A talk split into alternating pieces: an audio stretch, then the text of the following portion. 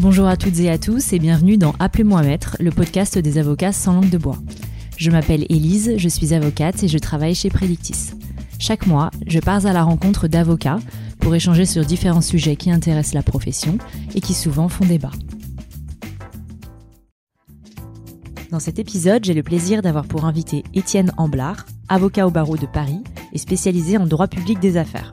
Étienne est associé du cabinet Aramis Avocat. Bonjour Étienne. Bonjour Élise. Merci beaucoup d'avoir accepté mon, invitation pour cette interview. Alors vous connaissez le format du podcast. Je commence donc par la question classique. Comment êtes-vous devenu avocat? Alors c'est pas une vocation spontanée. Je rêvais pas d'être avocat quand j'étais quand j'étais petit. C'est pas non plus un choix qui s'imposait euh, par ma par ma famille. J'ai pas de juriste euh, ni, ni d'avocat euh, dans dans mon entourage. J'ai fait une première année de médecine assez peu convaincante et je me suis retrouvé comme j'imagine pas mal d'étudiants en, première en première année de droit. Euh, pour moi, le basculement, ça a été à partir de la licence. Je suis venu à Paris et euh, j'ai commencé à, à, étudier le, droit public. donc ça m'a beaucoup intéressé et c'est à partir de, de ce moment-là que, que j'ai envisagé euh, d'être avocat. Il y a deux facteurs qui ont qui ont joué à ce moment-là. Le premier facteur, c'est que mon père occupait des fonctions de responsabilité dans l'administration euh, et donc, euh, donc c'était un serviteur de l'État. Et donc, du coup, je, je me disais que c'était euh, être avocat dans le secteur du droit public, c'était c'était franchir un cap, mais qui m'était quelque chose qui m'était pas complètement étranger de par ce, ce, ce lien familial, parce que c'est le monde de l'administration et des collectivités locales. Et, et le deuxième le deuxième facteur, c'est que j'ai fait mes études dans les années 2000. C'est une époque où beaucoup de cabinets, notamment anglo-saxons, s'implantaient sur Paris euh, et il y avait pas mal d'opportunités de, de, de, départements de droit public euh, des affaires ou économiques qui se qui se montaient à cette époque. Et c'était donc une, une niche, un secteur où on pouvait euh, assez facilement trouver trouver trouver une, une, une, collaboration pour débuter.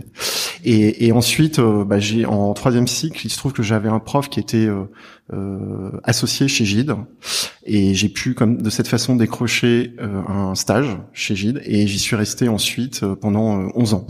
C'est marrant parce qu'il y a beaucoup d'avocats qui ont commencé par médecine. Et puis oui. finalement, après une première année, ils bifurquent et ils se plaisent bien mieux en droit. Vous avez dit que, hum, que vous étiez arrivé donc à Paris euh, en licence. Vous étiez où avant? Euh, Je suis de Clermont-Ferrand. De Clermont-Ferrand, très bien. Donc vous faites du droit public plutôt des affaires Oui, droit public des affaires, c'est ce qu'on dit. une spécialité bien à part, même si elle est fréquente. Hein. Euh, ce qui implique donc, j'imagine, un certain nombre de spécificités euh, du métier par rapport à d'autres types d'avocats. Vous n'êtes donc pas des purs avocats d'affaires. En tout cas, quand on dit avocat d'affaires, c'est généralement pas aux avocats en droit public qu'on pense. Vous avez affaire aux Parlez-nous un peu de la façon dont vous vivez cette spécificité. Alors c'est vrai, euh, on est euh, on est euh, des avocats un peu particuliers dans les cabinets d'affaires. On a même un petit nom. On nous appelle les publicistes. vous avez connu ça, Élise, hein, quand vous étiez avocate.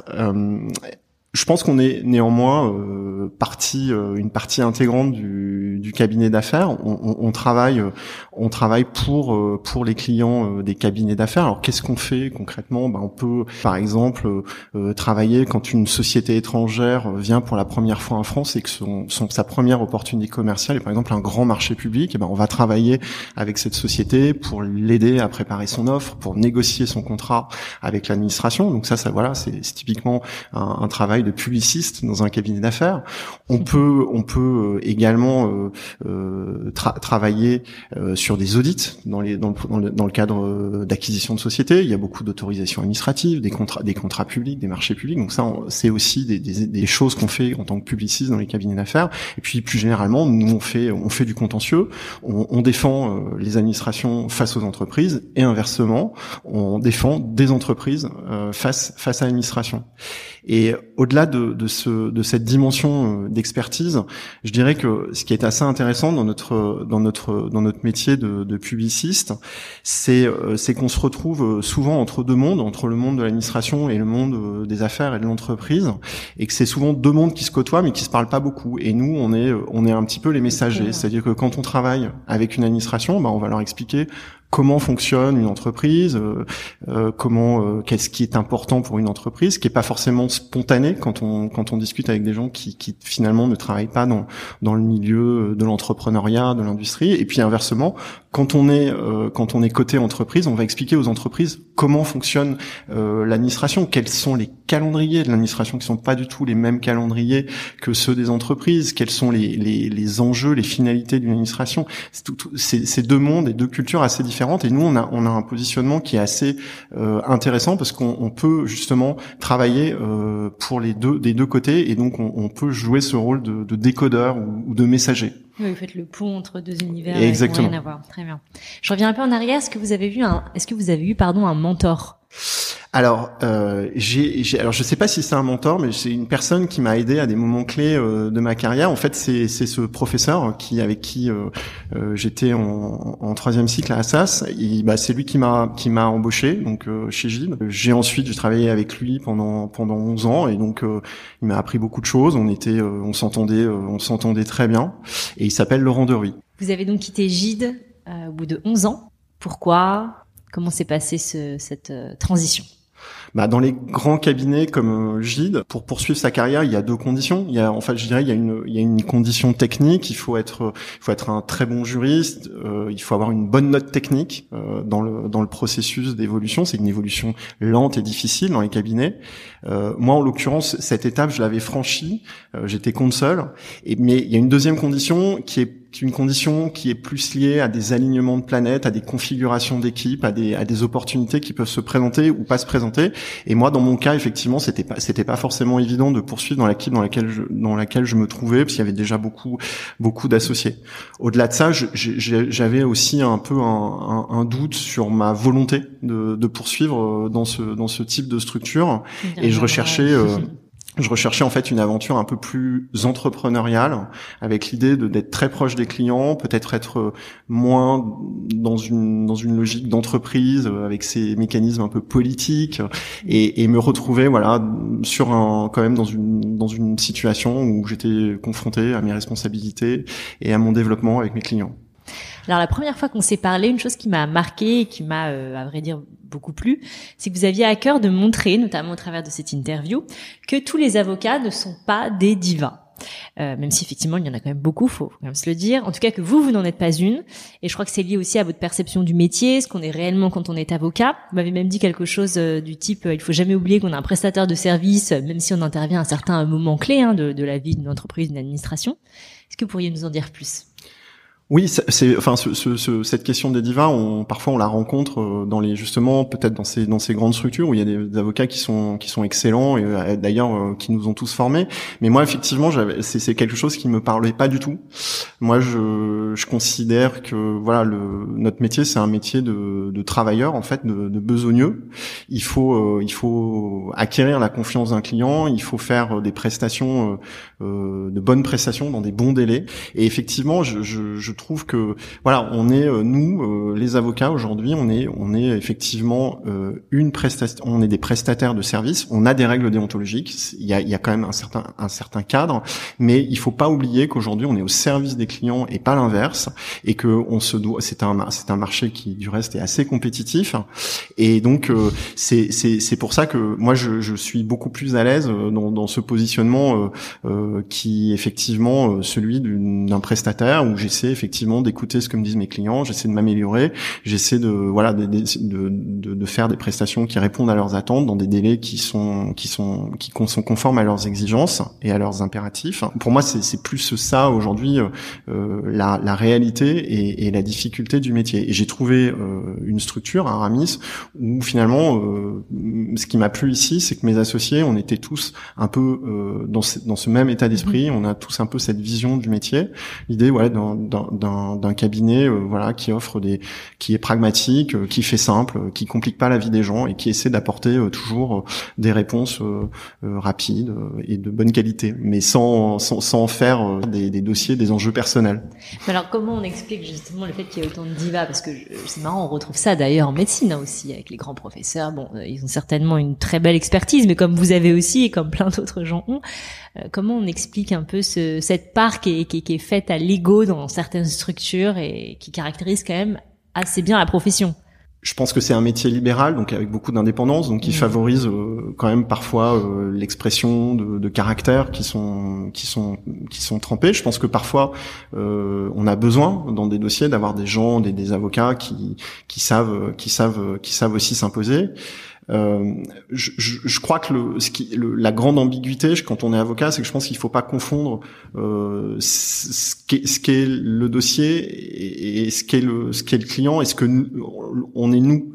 Euh, nous, on est des auxiliaires de justice, donc euh, on, on, a l'opportunité, et c'est aussi une grande responsabilité d'intervenir parfois euh, sur des sur des sur des phases stratégiques, sur des sur des phases stratégiques d'un dossier, sur sur des choix difficiles. On, on pèse sur sur des décisions mais au final, euh, c'est pas nous qui prenons euh, c'est pas nous qui prenons ces décisions. Ce sont souvent des des, des dirigeants d'entreprise, dans mon cas, euh, parfois des des, des, représentants d'administration. Et, et, donc il faut il faut bien savoir distinguer les rôles et, et bien savoir euh, à quel endroit on se trouve et trouver la bonne distance entre effectivement ce qui est un conseil et ce qui est une décision. Et c'est pour ça que je pense que nous on est, on, on est avant tout des gens qui doivent orienter euh, les clients avec euh, une expertise et mhm. euh, une déontologie. Mais au-delà de ça, on ne doit pas faire des dossiers des enjeux personnels. Mm, mm, bien sûr. Est-ce que vous trouvez, pour faire le lien avec ce que vous indiquiez juste avant, que le métier d'avocat est un métier ingrat? Non, parce que moi je viens d'un milieu où les gens de commerçants où il y avait mes grands-parents travaillaient énormément. Euh, je pense que c'est un métier difficile, mais je, je me plaindrai jamais d'être avocat. C'est un métier. Euh, parce qu'on est parfois le dernier maillon de la chaîne, on est souvent sollicitant d'urgence. Voilà, c'est ah oui. ce sens que je disais ça. Mais ah bien entendu, il y a bien plus ah oui. bien Alors, plus Il y a cette difficulté effectivement quand on est quand on est avocat de souvent d'intervenir dans les phases un peu de, un peu de crise ou aiguë des dossiers, ce qui permet pas de suivre le process euh, d'un dossier de bout en bout. Euh, donc ça, c'est effectivement, c'est une frustration. C'est une frustration qu'on peut avoir. Je pense qu'ont beaucoup d'avocats, c'est de ne pas forcément d'intervenir sur des sur des points spot et pas forcément d'être associé sur des phases amont ou aval des dossiers. Après, encore une fois, c'est le choix des clients et il faut le il faut le respecter. À l'inverse, on comprendrait pas que effectivement que qu'on n'a pas vocation à, à, intervenir quand euh, il n'y a pas de besoin. Donc, mais c'est vrai que souvent, moi, je nourris euh, la, la, la, frustration de, de se dire tiens, qu'est devenu ce dossier? Mmh. euh, Pour qu'est-ce que qu'est-ce qui s'est passé? On n'est pas forcément les clients et parfois le, le font pas du tout volontairement, mais on, on ne nous ne nous associe pas forcément sur la suite des choses. Mais mais c'est euh, mais c'est une euh, voilà, c'est une petite euh, c'est une petite déconvenue face à un métier qui est quand même globalement assez intéressant. Alors justement, qu'est-ce qui vous plaît le plus dans le métier d'avocat aujourd'hui? Alors moi, ce qui me plaît le plus, je dirais que c'est la variété des dossiers. C'est en fait, on fait un métier où globalement, à l'horizon d'une semaine, deux semaines, on sait pas très bien euh, ce qu'on ce qu'on va faire. nous, on peut faire euh, du conseil, hein, du contentieux. On peut travailler pour euh, différents types de clients. On peut on peut travailler sur dans différents secteurs d'activité. Et c'est ça qui, qui est assez euh, qui est qui est assez euh, dynamique c'est qu'on on, on, très très on sait on sait assez peu euh, de quoi la semaine sera faite ou en tout cas de quoi les, les prochains mois seront faits parce qu'on nos, nos, dossiers pop-up euh, et on sait pas mais on a toujours des dossiers qui arrivent mais souvent c'est très varié c'est très donc il y a, y a pas beaucoup de il y a pas beaucoup de routine en fait dans le métier d'avocat on s'ennuie assez rarement parce qu'on fait souvent des choses très différentes. Et l'autre l'autre aspect euh, du métier que j'aime, c'est qu'on a l'opportunité d'intervenir. Souvent à l'échelle de l'entreprise sur des petites choses, mais on, est, on peut, on peut suivre un, un, aspect ou un dossier de A à Z. Quand on, quand on fait un, un, référé, par exemple, ce qui nous arrive en contentieux, vous allez, euh, voilà, mobiliser votre équipe pendant pendant quelques semaines avec euh, une haute intensité de défense. Ça va être très très difficile. Et ces dossiers, vous avez un début, un milieu qui est en général une audience et puis une fin avec une décision de, justice. Et, et, ce qui est sympa, que la décision soit d'ailleurs favorable ou défavorable, c'est que à la fin de, cette, ce, de, ce, moment, on a le sentiment d'une réalisation. C'est-à-dire qu'en fait, on, on, a, on a cette chance de faire des choses, de maîtriser un processus un peu de bout en bout. Et quand on discute parfois avec des gens en entreprise et quand on parle du sens, Nous, on, on a cette cette cette opportunité, voilà, de de, de, de pas être parfois ce qu'on ce que reprochent certains salariés d'être un maillon d'une chaîne qu'on qu'on ne maîtrise pas, de pas très bien savoir exactement le sens de ces interventions. un peu déconnecté de la réalité. Vous, clairement, vous voyez bien. Nous, on a on, on intervient sur des petites choses parce que on n'est on n'est pas associé forcément à des, des aspects stratégiques des entreprises, mais on a cette chance, voilà, d'avoir de suivre un processus de bout en bout, d'avoir au fond le sentiment d'une réalisation, d'avoir de traiter un dossier et donc de ce, ça c'est assez c'est assez satisfaisant. Mm. Alors vous m'avez dit en préparant notre échange que le métier était certes passionnant, mais qu'il était effectivement également très prenant. Hein, vous venez aussi de l'indiquer euh, à l'instant, et que venant d'un grand cabinet, pardon, vous aviez justement fait le choix de rejoindre une plus petite structure qui était assez euh, éloignée des mécanismes qu'on pouvait effectivement retrouver dans des gros cabinets euh, qui sont parfois un peu des, des rouleaux compresseurs. Est-ce que aujourd'hui vous avez euh, trouvé un équilibre entre votre vie personnelle, votre vie professionnelle? Est-ce que vous arrivez à concilier euh, Oui, alors euh, c'est Aramis, on est on est plus précisément une structure intermédiaire. On, est une cinquantaine cinquantaine d'avocats, cinquantaine d'avocats et juristes. oui, alors c'est moi j'ai moi j'ai débuté dans dans une dans un dans un cabinet assez prestigieux, mais qui avait beaucoup d'exigences en fait, notamment pour les pour les jeunes collaborateurs. C'était un cabinet où on ne comptait pas ses heures, où donc euh, on travaillait euh, le week-end. C'est peut-être des regrets euh, sur ma sur ma vie personnelle à certains moments, de moments de famille que, que j'ai que j'ai certainement manqué. J'ai souvenir, par exemple, d'avoir la, la, naissance de mon fils a coïncidé, par exemple, avec le closing d'un gros dossier, quasiment le, le, le jour suivant. Donc j'ai fait, j'ai travaillé, j'ai fait une nuit blanche, et donc j'ai pas été, j'ai pas, j'ai pas été aux côtés de ma famille ce, ce, ce jour-là. bon, mes clients s'en souviennent, je m'en souviens, ça fait des beaux souvenirs parce que les clients du coup connaissent l'âge de mon fils, c'est l'âge du contrat.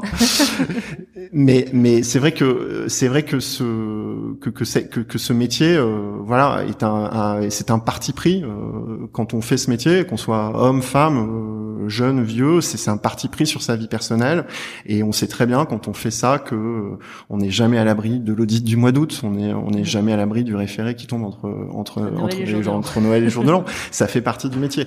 Après, pour répondre plus précisément à votre question, euh, moi, ce qui, ce qui a motivé ma décision, c'était plutôt un choix entrepreneurial. Mais c'est vrai que d'une certaine façon, je, je, partais aussi du constat qu'on pouvait, euh, enfin, quelque part le métier est assez dur euh, déjà euh, dans sa réalité avec ses contraintes euh, objectives telles que celles que j'évoquais là. Et donc il n'y a pas forcément besoin d'ajouter des couches de d'exigences de, de, en termes de présentéisme de pression qu'on peut se mettre les uns les autres au sein d'un cabinet. Donc je me suis dit effectivement que c'était une façon sans doute de mieux m'organiser d'être en tout cas plus libre pour pour combiner ma, ma, vie personnelle, ma vie professionnelle. Le, le, constat que je fais au bout de six ans, c'est que je continue à beaucoup travailler. Les stress sont pas les mêmes. Disons qu'aujourd'hui, j'ai plus des stress d'activité, c'est-à-dire euh, quel type de dossier les semaines seront faits, les prochaines semaines seront faites, est-ce qu'on aura du travail? Et, et, et quand, euh, quand on a beaucoup de boulot, effectivement, bah, les stress de d'avoir beaucoup, beaucoup de, travail, euh. c'est assez rare finalement d'être dans une position totalement sereine. C'est le métier qui veut ça. Mais en tout cas, ce choix m'a permis d'avoir mon destin entre mes mains, ce qui à mes yeux était très important euh, et de pas effectivement dépendre du bon vouloir d'autres d'autres associés. Et donc je, je quand aujourd'hui euh, c'est moi qui fixe mes contraintes et c'est mon choix. Donc je, quelque chose que j'assume beaucoup mieux. Mais très objectivement euh, quelle que soit euh, la place où on se trouve euh, le métier présente des contraintes des exigences qui sont incompressibles qu'on peut essayer de on peut essayer de, on, peut tout faire pour pour rendre les conditions de travail dans un cabinet. Je pense qu'on on peut encore avancer sur ces sujets, mais c'est un c'est un métier évidemment qui qui a ses qui a ses contraintes. Est-ce que vous percevez un peu le conflit de génération qui se joue dans la profession? Parce qu'on a effectivement une nouvelle, euh, une jeune génération d'avocats qui modifie un peu les codes de la profession. Et de l'autre, bah, effectivement, le métier change pas vraiment. Ça reste un métier difficile avec des exigences euh, telles que c'est un réel défi d'aborder ce métier. Comment vous, enfin, est-ce que vous percevez ça? Oui, on le perçoit complètement. Il y a d'ailleurs un signal euh, très fort, c'est qu'aujourd'hui, moi, à mon époque, c'était très très difficile de trouver une collaboration. Quand j'ai commencé, j'ai commencé en 2005, c'était c'était difficile. Il y avait il y avait beaucoup de beaucoup de compétition. Aujourd'hui, dans notre secteur, euh, les cabinets se battent pour recruter. La, la, la réalité, c'est qu'aujourd'hui, les cabinets se battent pour recruter des jeunes collaborateurs, parce que les jeunes collaborateurs sont non plus aujourd'hui les mêmes priorités, les mêmes les mêmes aspirations. Alors face à ce constat, qu'est-ce qu'on peut dire? On peut dire que on, on, doit évidemment, et c'est de toute façon euh, notre responsabilité et une, un passage obligé, on, on doit évidemment euh, favoriser tout ce qu'on peut faire pour, pour améliorer les conditions de travail en, cabinet. Et ça, euh, je pense qu'on a aujourd'hui, euh, on a des pistes. Euh, il y a le, évidemment le, télétravail, il y a l'intérêt qu'on peut porter au dossier.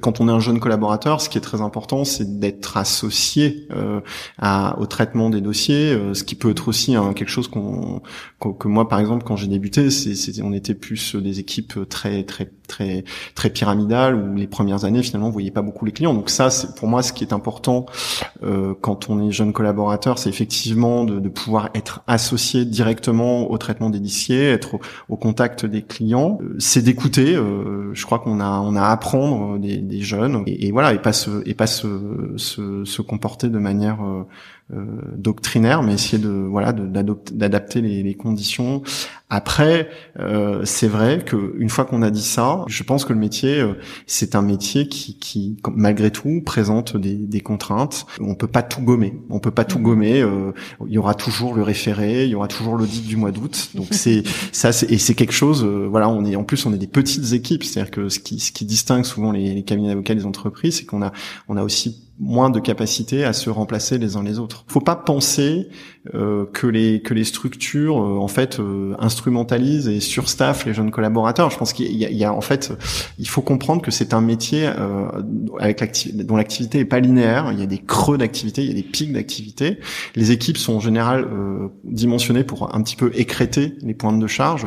On est toujours un petit peu surdimensionné, mais par principe on ne peut qu'avoir des moments où il y a, il y a beaucoup de travail, des moments où il y a un peu moins de travail. C'est le principe de l'activité. Donc ça, ça c'est un choix qu'il faut quand même assumer un minimum quand on veut aller sur ce type de profession. Mais après, il y a beaucoup de choses en, au, sein, au sein des cabinets et, et, et nous, on, on, travaille en ce sens qu'on peut effectivement améliorer sur la qualité de vie, sur tout ce qui n'est pas absolument indispensable, pas de présentéisme, une liberté dans le travail. En revanche, voilà, quand, quand on a des urgences, l'objectivité aussi des contraintes du dossier, on peut on n'est pas des euh, on n'est pas des dictateurs. Nous, euh, finalement, quand on quand on exige quelque chose, c'est qu'en amont, il y a un, client qui aussi ou la situation d'un dossier qui impose les, les, euh, le fait de voilà de travailler éventuellement en urgence. Il y a quand même aujourd'hui euh, une évolution assez copernicienne des mentalités euh, dans les dans les cabinets. Sur l'absence d'exigence en termes de présentéisme, vous n'êtes pas le premier à, à me dire cela.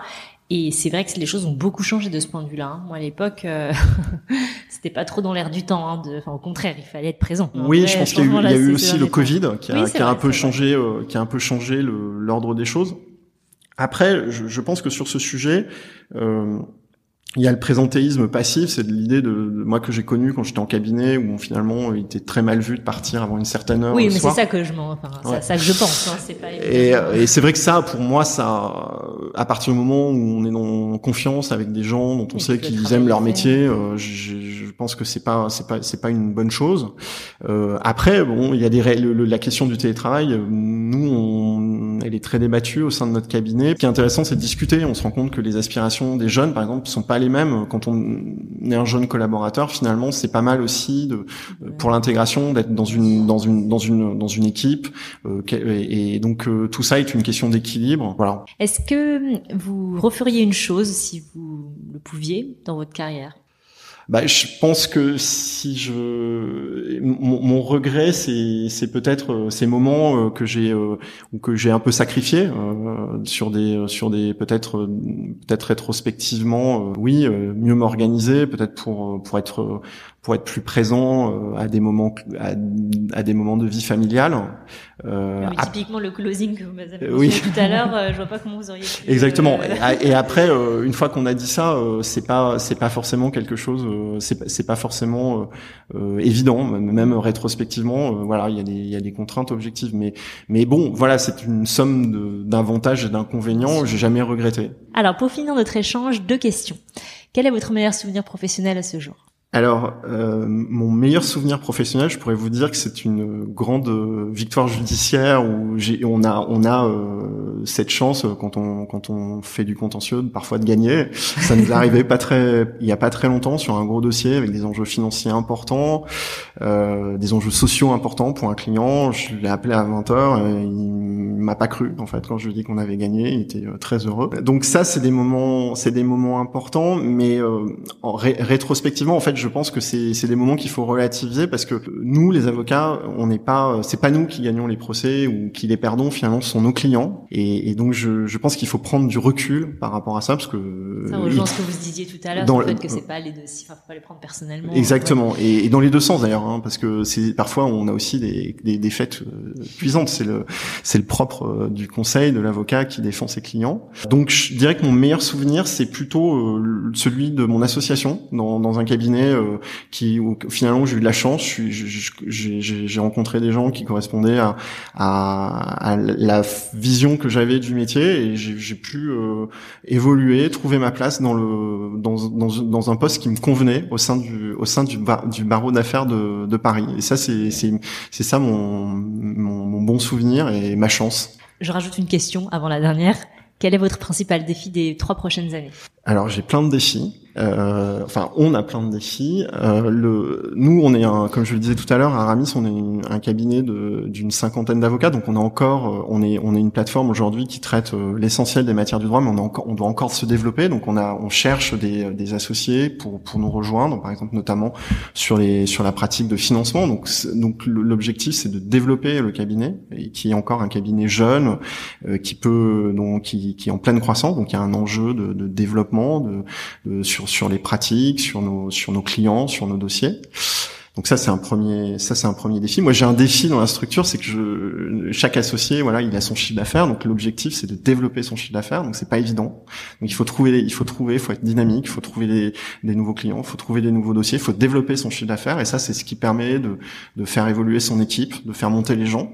Et euh, je dirais que nous à Aramis on a on a un troisième défi, c'est que on est une structure aujourd'hui on est des associés de disons dans la quarantaine ou petite cinquantaine et, en fait on donc on, va tous vieillir euh, un petit peu de euh, avec le à la même euh, avec le même rythme. Et donc du coup je je pense que l'un de nos défis c'est de bah, voilà de, de, faire en sorte que des, des, jeunes montent derrière nous pour que le, pour assurer la pérennité en fait du, du cabinet donc l'un des enjeux c'est de c'est de d'aller je pense en plus des, des, des, recrutements latéraux vers mm-hmm. des vraiment des recrutements internes pour permettre à des, des, collaborateurs qui sont ici, des consoles qui sont qui sont ici depuis plusieurs années, de d'acquérir un statut euh, un statut d'associé. Et c'est ce statut et c'est cette position qui fera que au fond le cabinet euh, perdurera après nous. Donc ça c'est un vrai défi pour un cabinet qui qui est jeune en ce qui nous concerne et qui est euh, en fait composé d'associés de la même génération. Alors pour clôturer notre échange, si, si vous n'aviez pas été avocat, dans quel métier pensez-vous que vous seriez épanoui? Alors, j'aurais adoré faire de la radio, euh, être journaliste à la radio. J'avais cofondé une radio quand j'étais étudiant, et je trouve que ce média est un média euh, passionnant parce que c'est un métier assez technique. Euh, c'est un média qui accompagne. Vous êtes très près des gens, vous accompagnez les gens, et puis c'est l'oralité. Donc il y a quelque chose qui. J'ai bien fait de vous proposer le podcast. oui, c'est ça. qui rejoint le métier d'avocat finalement. Super, merci beaucoup Étienne. Merci à vous Elise. Merci d'avoir écouté Appelez-moi Maître. J'espère que cet épisode vous a plu. Pour ceux qui ne le connaissent pas encore, Predictis est un outil qui organise toute l'information juridique. Il est aujourd'hui utilisé par plus de 2000 professionnels du droit en Europe. Vous pouvez bien entendu tester l'outil gratuitement en allant sur predictis.com. Et si vous souhaitez me contacter, n'hésitez pas à m'envoyer un email à l'adresse elise.mayo@predictis.com. À bientôt.